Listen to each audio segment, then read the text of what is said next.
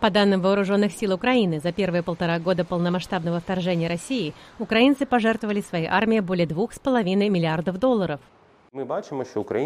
Украинцы, несмотря на все финансовые проблемы, оставляют хотя бы небольшую часть своих средств для пожертвования вооруженным силам. Нападение России мобилизовало украинское общество. Сразу после начала вторжения многие благотворительные организации стали получать рекордные суммы. За все 8 лет существования нашего фонда до вторжения мы собрали чуть больше 200 миллионов украинских гривен. А потом только за один день, 2 марта 2022 года, это в начале вторжения, нам перечислили 340 миллионов гривен. Карпенко работает в одном из крупнейших благотворительных фондов Украины, который помогает армии. По его словам, после двух лет войны поток пожертвований хоть и несколько сократился, но все еще остается значительным, а волонтеры все более творчески подходят к своей работе. Я начал петь каверы популярных песен, переделывая их на тему благотворительности, хотя я не певец. Идея перепеть песню Гровера Вашингтона «Just the Two of Us» на новый лад пришла комику Василию Байдаку, когда он захотел собрать крупную сумму для фронта. Нужна была пушка против дронов стоимостью 500 тысяч гривен.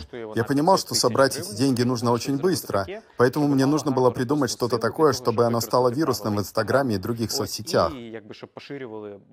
Успех кавера превзошел все ожидания. Необходимая сумма была собрана за несколько часов. У активистки Ярославы Кравченко из фонда «Все по 10» другой подход. Она просит украинцев о небольших пожертвованиях. Не важно, сколько у вас денег, но если вы жертвуете, например, 10 гривен в день, это четверть доллара, и делаете это каждый день, то вы всегда будете чувствовать свою причастность к приближению победы.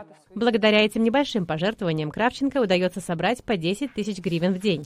Сегодня основной способ сбора пожертвований среди украинцев – это специальный инструмент, созданный в цифровом банке «Монобанк».